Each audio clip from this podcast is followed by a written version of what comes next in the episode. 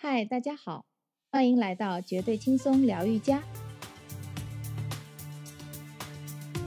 今天我们邀请到上海交通大学医学院附属精神卫生中心副主任医师陈建华，给大家分享一下如何在疫情期间调节情绪，保持心理和精神健康，在被隔离或买不到菜的郁闷中有效缓解焦虑。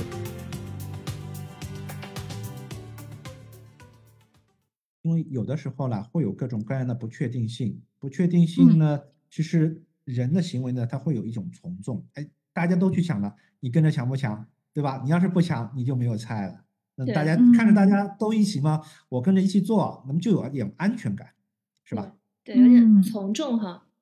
对，其实不是菜好像不够，而是这个心情确实非常非常焦虑啊。因为人处于这样一个氛围呢，会不自主的跟着群大家一起来动。他们不是说非常有意思的吗？现在抢菜的这伙人跟原先开心农场抢菜的是同一拨人。哦，我们之前有看到那个新闻发布会，然后就是谢谢教授也有出席，然后就是特别讲了一下心理调试。然后因为大家最近疫情的情况比较升级嘛，我觉得我们身边的就是朋友，包括自己也多多少少会有一些这个情况，有焦虑啊，会有一点不安啊。我真的有看到我朋友在朋友圈就直接发说自己抑郁了。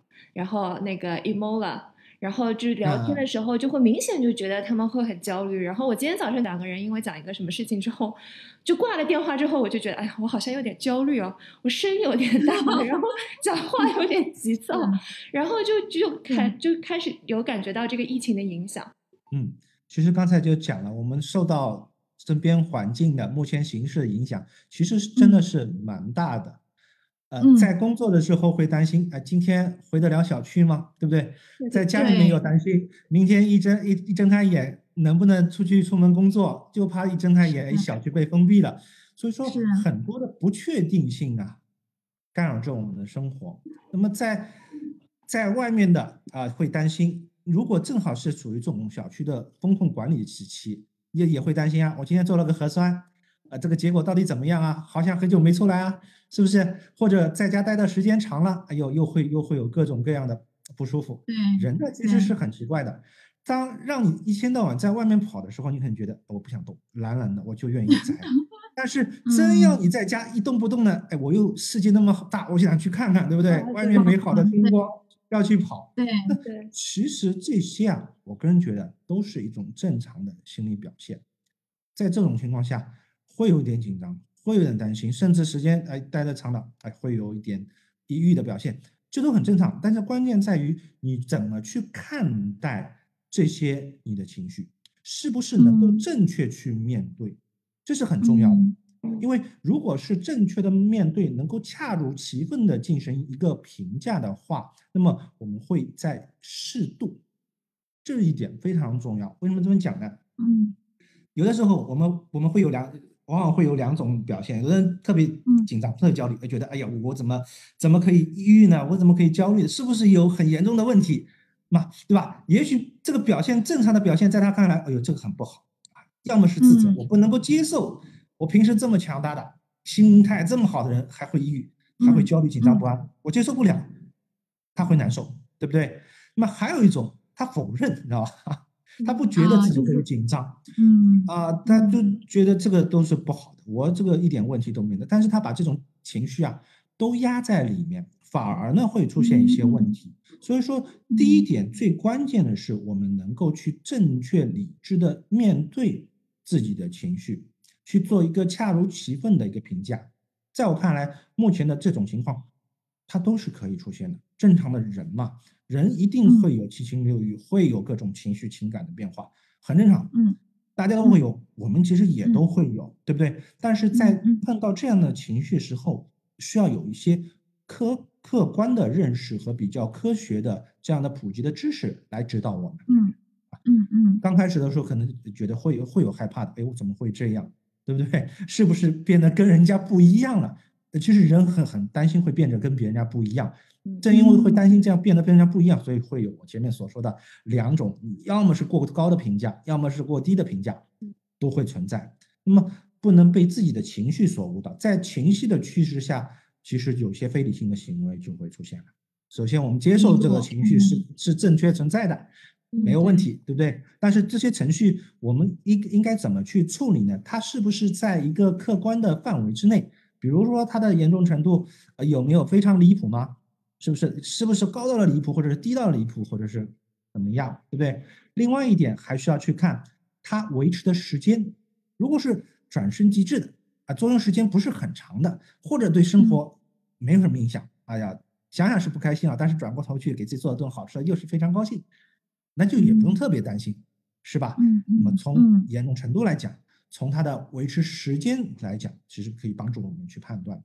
那么其实面对这种情绪呢？有些时候它还是需要处理的，并不是说，哎，我们完全去忽略它、排斥它。嗯，那嗯，真的出现一些情绪，觉得好好像会有一些问题的话，需要寻求外在的帮助。一方面是自己内心怎么去面对、怎么去承担；另外一方面呢，人是社会性的动物，对吧？嗯，你你不是说所有情绪我都一个人自己扛，也蛮累的。嗯嗯，对，消化不了。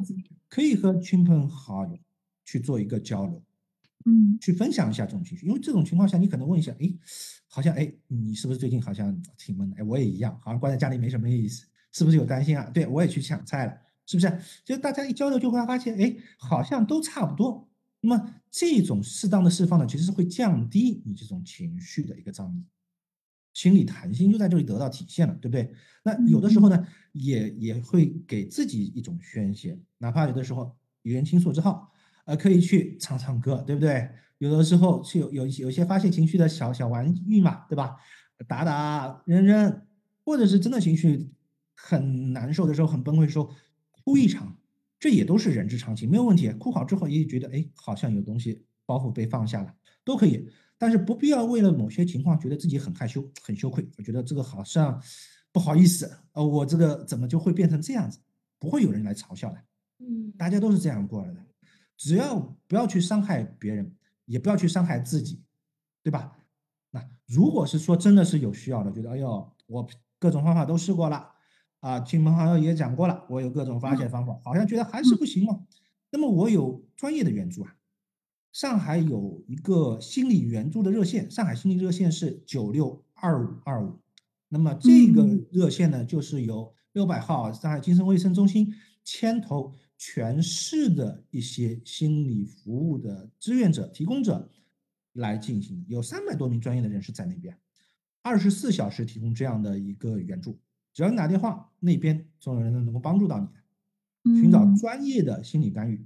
那如果说觉得评估下来可能是需要到医院来进行一些药物的帮助，那也可以到医院来就医。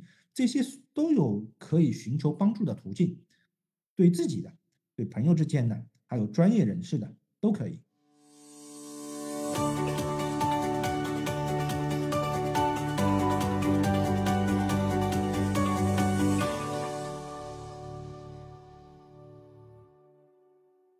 这个热线大概是通过一个什么样的情形可以帮到你？因为很多人现在关在家嘛，那热线大概是一种倾诉的方式呢，还是一种像？呃，像测评一样的方式，还是我要回答问题吗？还是主要讲我的经历来排解我的这个情绪，和就是专业医生帮我做一些评估。这个呢，大家压力负担不要太大，不要觉得打这个热线我心理负担很重，我不知道我跟你怎么讲，我要你好草稿，对吧？我要一二三条，对吧？来龙去脉给你讲清楚。每个人风格是不一样的，但是你不能强调要求所有的人都进行同样的风格。那是医院的问诊，对吧？那是更专业的情况。但是我们专业的服务人员呢，他能够来倾听，他能够来循循善诱。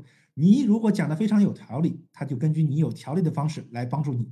如果你觉得呃会有点云里来雾里去的呢，他会来帮你把握你最需要解决的问题。所以大家不必要做一个非非常困扰的这样 这样一种情况。感觉打电话之前要先做个心理对，这个这个不是考试，不是说我要接一个电话面试，对不对？嗯，有哪个答案是最好的，或者是哪个问题是最好？没有，只要是真实情绪的表述，我觉得哪怕能够把自己内心的一些想法、一些情感表达出来，其实对于表述的人本身来说，他也有一定的治疗作用。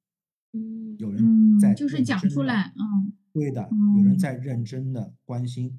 倾听你，一起陪伴你，嗯嗯嗯嗯，就我就觉得，就是大家对这个需求还是很很很就是很大的嘛。然后就是那天谢老师有说，就讲到有四个要点，有四个有，他们都说以前是四有新人，现在是新的四有新人。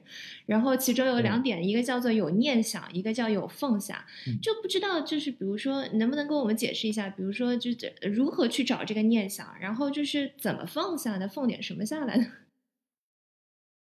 念想这个事情啊。呃，其实大家都有，但是呢，真正在一定的情况下会被外界的一些环境所干扰，有的时候自己真正想做的事情未必有时间、有精力来去做。那么在疫情的期间呢，如果是说正正好是处于一个风控管理的期间，那么时间实际上是多出来。那么在这个时候呢，可以相对来说啊，可以对外界的一些干扰影响。可以去做一个减法，适当的把一些噪声，我们说背景的噪声去掉一点。哎，这个时候看看原先到底有什么一直想做的事情没有做，对不对？肯定有想法的。比如说有有些说我我要把哪部片子哪哪些系列剧给看完，哎，一直想做但是没有做。喜欢打游戏的时候，哎，我要哎正正好有时间能够慢慢静下心来打游戏，哎，也没有做。有些平时一直忙工作，也可能觉得经常会想，哎呦，工作很忙，家里面也顾不上。也没时间陪伴家人，这些都是机会，都是时间，能够帮助大家真正的去做一些想做来不及做的事情。而且，其实，在疫情期间，节奏会发生变化，你会觉得，嗯嗯，在这个变化的节奏过程中，可以看看原先每年也许有些读者在年初都会立一些 flag，是吧？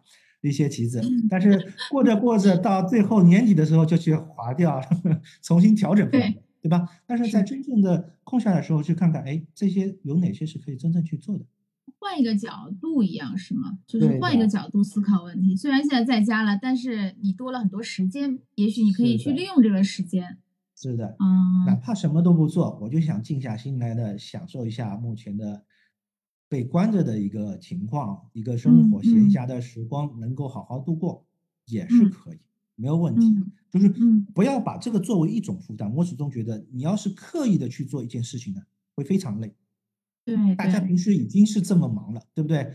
都是被驱动着啊，生活的节奏又是非常快。这个时候节奏变化的时候，可以真的是慢下来，静下来，想想，嗯，目前原先做不了事情，真正想做的事情，可以做一下。我觉得就是有很多现实情况啊，就是好像没有这么美好，因为很多人在家呢，他有很多呃，比如说家里有老人，家里有小孩，然后呢，他作为这个中间中流砥柱，就是要每天要做饭，然后要安排，可能不光安排好自己的时间，还要安排好全家的时间。是就是我有很多这种，对对对，他们就会有很多现实情况，就是可能自己觉得，哎呀，本来多，就是可能对他来讲不是多了个时间，而是本来上班可能只要。这个多了家务是吧？本来不需要自己干的事情，就是从从家到从里到外，从老到小，全部都由自己要来去去处理。那么对他来讲，一个是我觉得呃有很多挑战了，就买菜啦、安排时间啦是挑战。另外一个呢，再加上网上的这些。负面情绪本身也很多嘛，嗯嗯，就是那像对这样的人，呃，医生有没有什么好的建议？应该去怎么去合理的安排？和到底网上这事情我是看呢还是不看呢？这样这个问题是很关键的，这个问题是跟刚才我们所讲的有念想差其实是可以关联住的，对不对？嗯，原先你你你你会发现非常有意思的一点就是，原先我不需要做这件事情，但是在目前之间我要去关注这件事情，嗯，那么我们从某种角度来讲。这其实也是一种念想。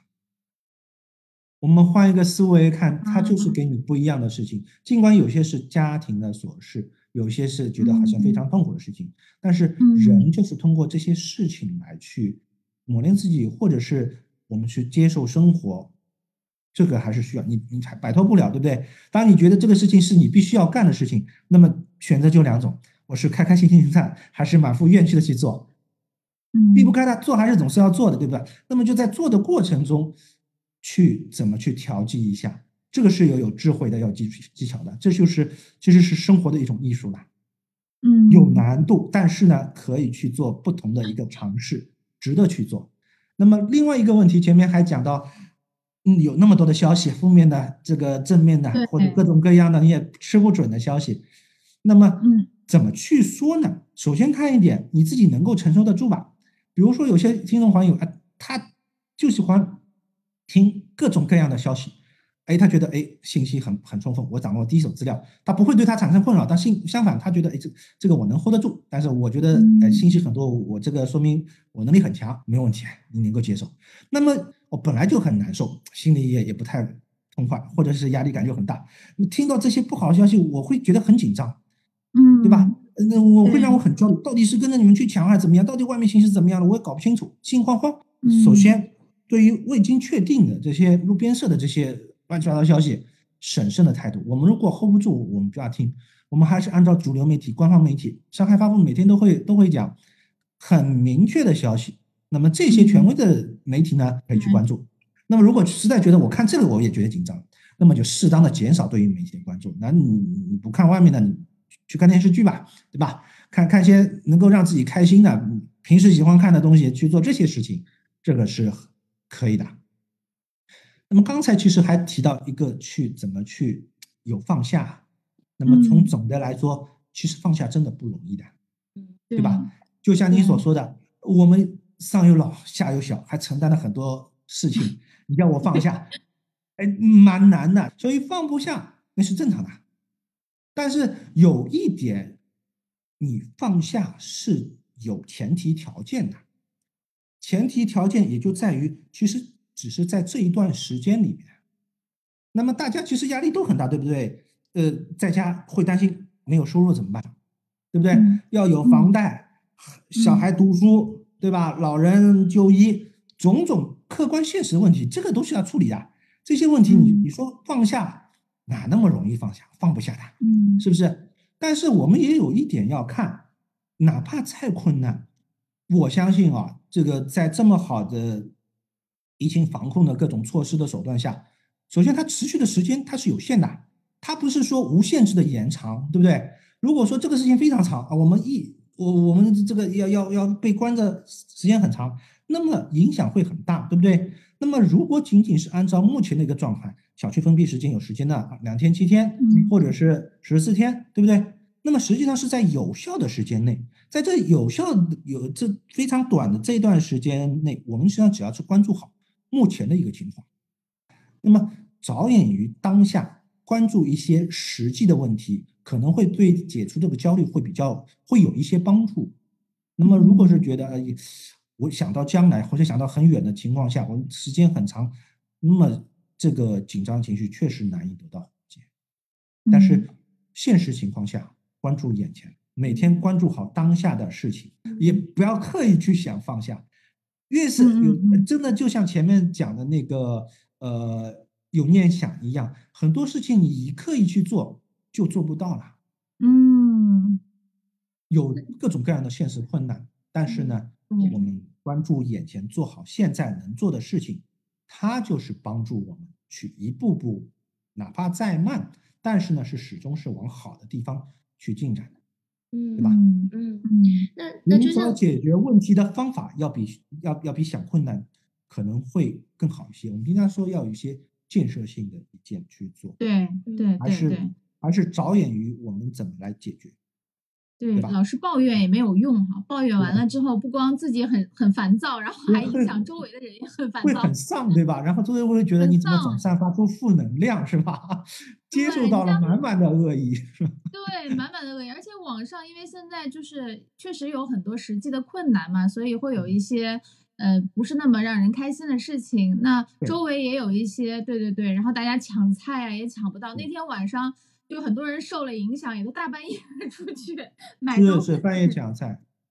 实际上，你实际上你想，这种困难确实都都会被看到，都会被了解。那么，其实大家也可以看到，网上也有呼吁各种问题的。但是同时呢，也有一部分人一直在想办法来帮助解决这部分问题。那些我们我们说的社区服务者，那些大白，有些都是志愿者。嗯，对，大家在隔离过程中自己出来为社区尽一份力。我相信哦，哪怕问题再多，他们一点一点会被认识到，会被关注到，早点晚点都会有一个解决的方案。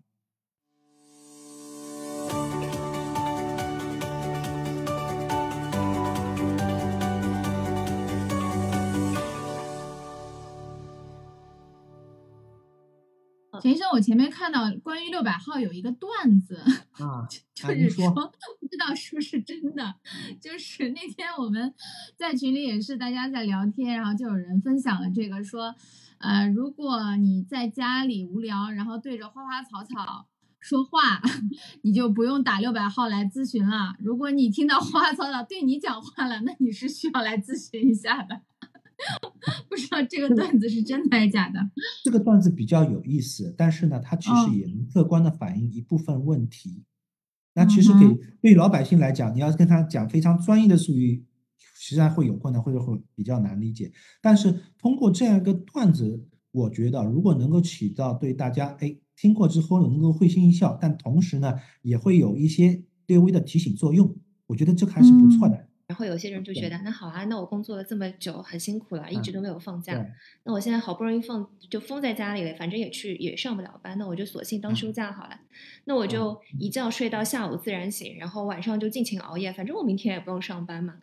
但是这个这个日夜颠倒的这个生活作息，其实是不是不太有利于我们？呃，调试心理啊，就是是不是还是需要自律一点？的确，因为人其实我们首先要尊重的是一个大自然的规律，对吧？嗯，有时间节律的日夜之所以存在，实际上跟我们身体的各种机能都是有一定的关系在里面。那么偶尔一次两次，我放松一下，我这个调剂一下可以，但是。时间长了，一定会对身体造成一些影响。我们说，不光是心理情绪的影响，对身体也会有一些影响。嗯，这个疲劳是一个方面，然后总会觉得哪方面会不对劲。不说别的，我们可以去，以往我们会有些经验，比如说是长假，对吧？长假里面放松一下，七天长假之后要上班了，特别难受，对不对？这个有类似于假期综合症的一样的道理。那么如果在封闭在家也是这样的，不注重节律的话，人会受到一定的影响。所以我们还是提倡大家要客观的尊重于时间的这样一个比较好的生活节律，要对自己要有一点自律。那么这个自律对身体、对心理都是有一定的帮助。而且想这个其实规范生活、规范饮食，对提高免疫力也是有好处。我看有些人就是日夜颠倒，影响最大的影响可能就是睡眠会出现一些问题，就是因为晚上疯狂熬夜，然后白天就补回来，哎，到了晚上发现又不想睡了，然后所以就就长长此以往，会不会就会造成一些睡眠的问题？那如果就是出现类似的这种睡眠问题，要怎么样可以很好的来解决或者来做一下调节？这样？正像您所说的，这种情况出现，就是因为生活不够规律，对吧？嗯日夜颠倒。那么，其实从源头上来讲，我们做的第一件事情就是要把这个颠倒的节律啊，重新给规范过来。在该睡觉的时候睡觉，该起床的时候一定要起床。白天呢，如果是天气好，太阳明媚，那走到窗前阳台上多晒晒太阳，哪怕居家。也可以做一些运动。那如果能够在小区里面动一动、跑一跑，那是更好的。那但是千万不要因为晚上不睡觉，在白天补觉。那么这样一补之后，真的到了晚上，第二次又睡不着了，这样变成一个恶性循环。尤其是在床上要注意啊，那种非睡眠时间，也不要勉强在自己在床上睡觉。这个有的时候睡下去睡不着，在床上翻来覆去，人很难受的。有了睡意上床睡觉，但是第二天白天千万不要赖床。虽然居家办公，然后自己的仪容仪表啊，也要也要稍微注意一下。我我我想这个也也不是说一定要打扮的怎么样，是不是要建立一个就是正常的一个工作的心理状态啊？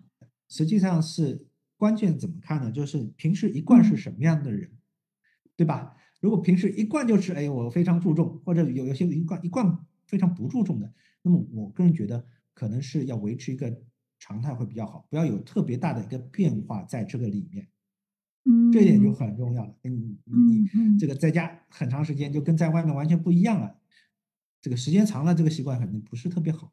而且适当的注重一下这个仪容仪表，它会提升自己的一个愉悦感，不光光是我是为了给别人看的，对吧？因为为我看到有人讲说，就是如果你居家办公，最好把你工作跟呃休息的环境分开来，这样子呢，让自己能够适应一个呃像您说的正常的一个作息的一个一个感觉嘛，就不要老觉得自己现在是一个很混乱的状态。对的。就是所以刚才那个是不是也是差不多一样的一种心理建设？是保持一定的这个对环境、对自身的一个适应度。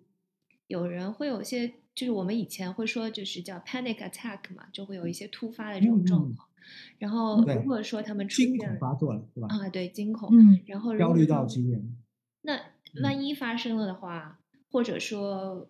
不是这么急性的，他们会有一些长期累积下来的，会有一些焦虑啊，或者说一些压力啊。那如果出现这样的情况，有没有一些，比如说日常简单的、可操作的、实用的小技巧或者小练习，就即刻的 可以给大家做一下分享？现在在家里立马就可以用起来的，有吗？这个有，像这种焦虑的发作啊，我们通常会用一些放松性的训练的方法来解决。那么可以通过呢。调整呼吸，调整呼吸是最方便的。那个，通过对于呼吸的这个节律的控制，啊首先可以先找一个比较舒适的地方坐下来，闭上眼睛，让静一下心，对吧？用鼻子呢，缓慢的去吸气，啊，这个要慢，感觉呢整个胸腔会被充满，这个时候要稍微停住一下。停住两到三秒，你吸的越深会越好，胸腔可以甚至甚至是呼到这个感觉气沉丹田，对不对？像练功一样，对吧？稍微屏住，屏住几秒钟，然后呢，再用嘴，这个时候呢，用鼻吸，呃，但是用嘴吐，慢慢的吐出气来，把这个空气呢再全部吐出。那么这样的呢，再吸气，屏住，呼气，一分钟可以做两到三次这样子。然后通常这样一轮的呼吸调整大概是三四分钟，可以帮助你去通过呼吸训练的这种方式呢，去调节自己一种紧张、焦虑的情绪，这是比较比较方便适用的。还有一种呢，就是肌肉的放松法，就是实际上能通过对肌肉紧张度的感觉跟肌肉放松度的感觉的一个对比，比如说可以尝试一下握紧拳。对吧？呃，小臂紧贴着上臂，然后整个绷紧，用用力啊，掰不开这种姿势。然后呢，逐渐逐渐把手松开，垂下，这种放松的，去比较一下你的紧是怎么回事，松又怎么回事？那么你会有个对比，是不是？然后可以从头到脚各依次肌肉一块块的来进行这样的放松、改善的训练，帮助我们去做一样的调整。这是相对来说比较方便的一些方法。就是放松训练，那么还有呢是通过运动，运动是真的有效，可以那如果是在可以在小区跑、快走啊，各种各样训练呐，在在家呢也可以采取一些适宜的因地制宜啊，空间决定采取一些合适的方法来做适光的这样的运动。那么我们之前所讲的，也可以晒晒太阳啊，对吧？晒晒太阳会让心情愉悦啊，可以听听音乐啊。有些放松舒缓的音乐，当然也有些人肯定觉觉得那些特别刺激的，我反而会放松。这个不一样，每个人都根据自己的这个寻找到能够帮助到你的一个方法。那么也可以，哎，静下心来读一本书，找个角落，纸质版的书现在大家都看手机嘛，啊，刷一部分刷，可以找本纸质版的书，慢慢去感感觉那种慢的感觉，都可以。那么也有一些是我们知道是这个情绪上来，对不对？紧张焦虑怎么办？我吃，我吃的感觉就好，找点好吃的，甜品什么的啊，塞往你嘴里面塞，很紧张很焦虑，哎，吃着吃着，哎，感觉好一点啊，或者给自己炒一顿烧一顿好吃的东西吃一吃都没有问题。那么问题比较轻或者不那么严重情况下呢，这些都会有效。但是如果就像您所讲的刚才那种紧张到一定程度，焦虑到。那个 panic attack 惊恐发作了啊，要嗯，好像要这个世界要不行了，自己这个也透不过气来了，就是感觉一下一秒要窒息这种感觉。那么必须要的时候呢，一方面寻求可以心去心理热线进行帮助。那么如果是以往就有这样的病例的，他是一个我们所说的病友的话，那么适当的药物治疗，在专业的精神科的医生的帮助下，还是需要一定的处理的，这样可以帮助快速的缓解。因为我刚才听到您跟呃有讲到，就是那个呃肌肉一块一块放松，让我觉得还蛮像平时做冥想的时候会会会做的。是的，是的，可以可以跟冥想一样，冥想啊，呃有有些有些喜欢做瑜伽，对吧？女孩子喜欢做做瑜伽，做做冥想，做家务的同时，如果能静下心来慢慢去整理啊，不是变得非常烦躁。有些人在做着做着，我就紧张了，我就焦虑，我就非常烦，对吧？但是有些真的是沉浸下去，我就关注眼前，我一点点把它收纳好，去整理好，它有的时候也是可以起到缓解焦虑、缓解紧张。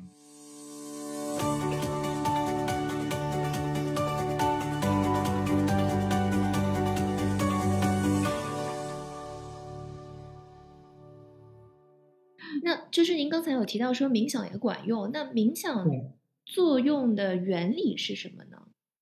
静下心来，缓下来，去平息自己的心境，通过一些想象，或者是通过一些，它也是通过呼吸的调整。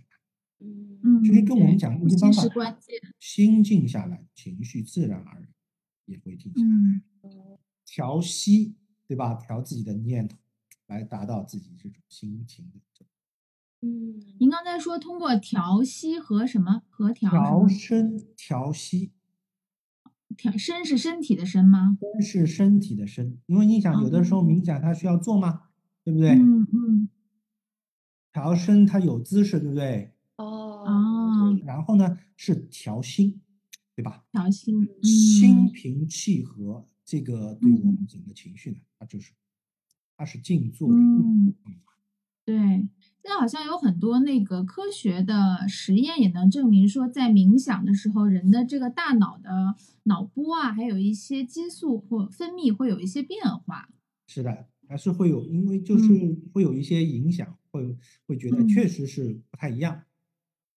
对，就是也是证明是一种来来支持。嗯嗯，那天好像谢教授也说在家。可以冥想，然后稍微健健身，都是对我们这个缓解情绪有蛮重要的帮助的哈。是的，是的。那那一一般一天要要做多久啊？也也不要太多，你这很多东西我们都是要讲究一个度的啊。如说我一直练一直练，那也不行，对的。刻意，那么我其实，在今天始终会强调一个东西是什么呢？我们不能太刻意，刻意呢就变成一种负担了呢。它不是解压，那是加压。你每天要做多少次，对吧？我没做到，我要做多少时间？是吧？那就完成功课。对，会有心理负担哈，对吧？对，做过一次，哎，觉得哎舒服了，可以了。对，嗯，对我有时候会这样的，就是好像觉得呀，在家里应该更自律一点啊，我应该早上起来做个瑜伽，或者说做个冥想。但是呢，起晚了没有做就很狂躁，说呀，今天又没有做，我今天会不会？对的，这就变成负担了，对吧？哎呦，你反而担心我今天没做会不会不好？本来一个很好的事情，它你变成它的反面了。陈老师，我们这边其实也一直有在关注艺术疗愈这个话题嘛，因为就是你刚才说，其实听音乐也是一种放松的方式，那音乐也是艺术的一部分。然后我们就是呃比较关心艺术疗愈对于疫情期间这个心理调试会有一些怎样的帮助吗？这个的话，我个人觉得还是挺有意思的，尤其是哎，如果是自己愿意去做，就像前面所讲的，你真的有念想，原先一直想做，没有时间做，这个时候可以满足实现了。比如说有喜欢练字的，不管是硬笔书法还是软笔书法，写着写着静下心来多好。有喜欢画画的，我可以画点画，对不对？有喜欢摄影的，我拿着摄手机也好，摄像机也好，我可以。出不去可以对着在阳台上四处张望，对不对？出得去的小区里面，哪怕是一朵花拍拍，也挺开心的。有音乐的，总有一款 BGM 是适合你的，对吧？每个人都有自己的 BGM，对吧？这些呢都会能够帮助自己去缓解。为什么呢？你是做的是自己喜欢做的事情，而且呢是能够静下心来去沉浸下去，这一点它是有，也转移了注意力。嗯嗯嗯，所以其实艺术疗愈能有效，主要是能让你专注，是吗？一方面是喜欢，另一方面是专注。这个是先是从前面我们所说到是冥想啦，它不是要静心嘛？嗯，对对对，调心嘛，就在这儿也是调心。嗯，还可以让你变得很开心。我慢慢做的时候，不可能呼吸非常快，对不对？你会不会觉得你写字写着写着，哎，呼吸也调整？国外其实因为疫情也也持续了一段时间嘛，然后知道就是国外的话，就是对于呃关注一些疫情下面的心理健康问题，会不会有一些什么比较好的操作方式是国内可以这边借鉴或参考的吗？目前因为疫情的原因啊，所以很多线下的面对面的会受到限制，所以在国外呢，他们也会多采取一些在线的或者远程的服务，就是类似于我们现在的有这个。有电话咨询啊，热线啊，也非常好。呃，在社会上可能也会有一些提供网络服务的咨询师、咨询机构啊，也非常好。我们呢，还有一些我觉得很重要的一点，就是前面我们所讲到的一些科普的知识。老百姓需要一些正确的、科学的认识，来帮助大家武装头脑，起码不会被带偏，对不对？也不会过分的无视或者是过分的紧张。所以，正确的科普知识，其实我们上一次精神卫生中心一直在做这方面的工作。那么，现在互联网的资讯，网上也有非常多的这些自助式的呃信息，无论是中国的网站还是国外的在线的网站，有非常些自助的服务。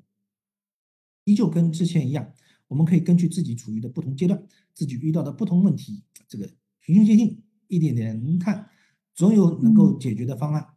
陈医生日常怎么减压？医生压力也非常大，嗯，对呀。最近最近最近我们这个疫情，可能有些人都忙得顾不上了，忙到一定程度，你注意力也转移了，你还顾不上去 担心这些压力了，对吧？事儿已经多了，这个压力你都来不及来就助理了，对吧？对对对。但是同时也是那些做一些自己喜欢做的事情啊，去做一些适当的放松啊，也都是有效的。保持生活的规律很重要，哪怕再忙再累，生活的这个节律，该睡睡觉的时候睡觉，该吃的时候吃，这个一定得首先得照顾好自己，只有先照顾好自己，你才能说我去照顾别人。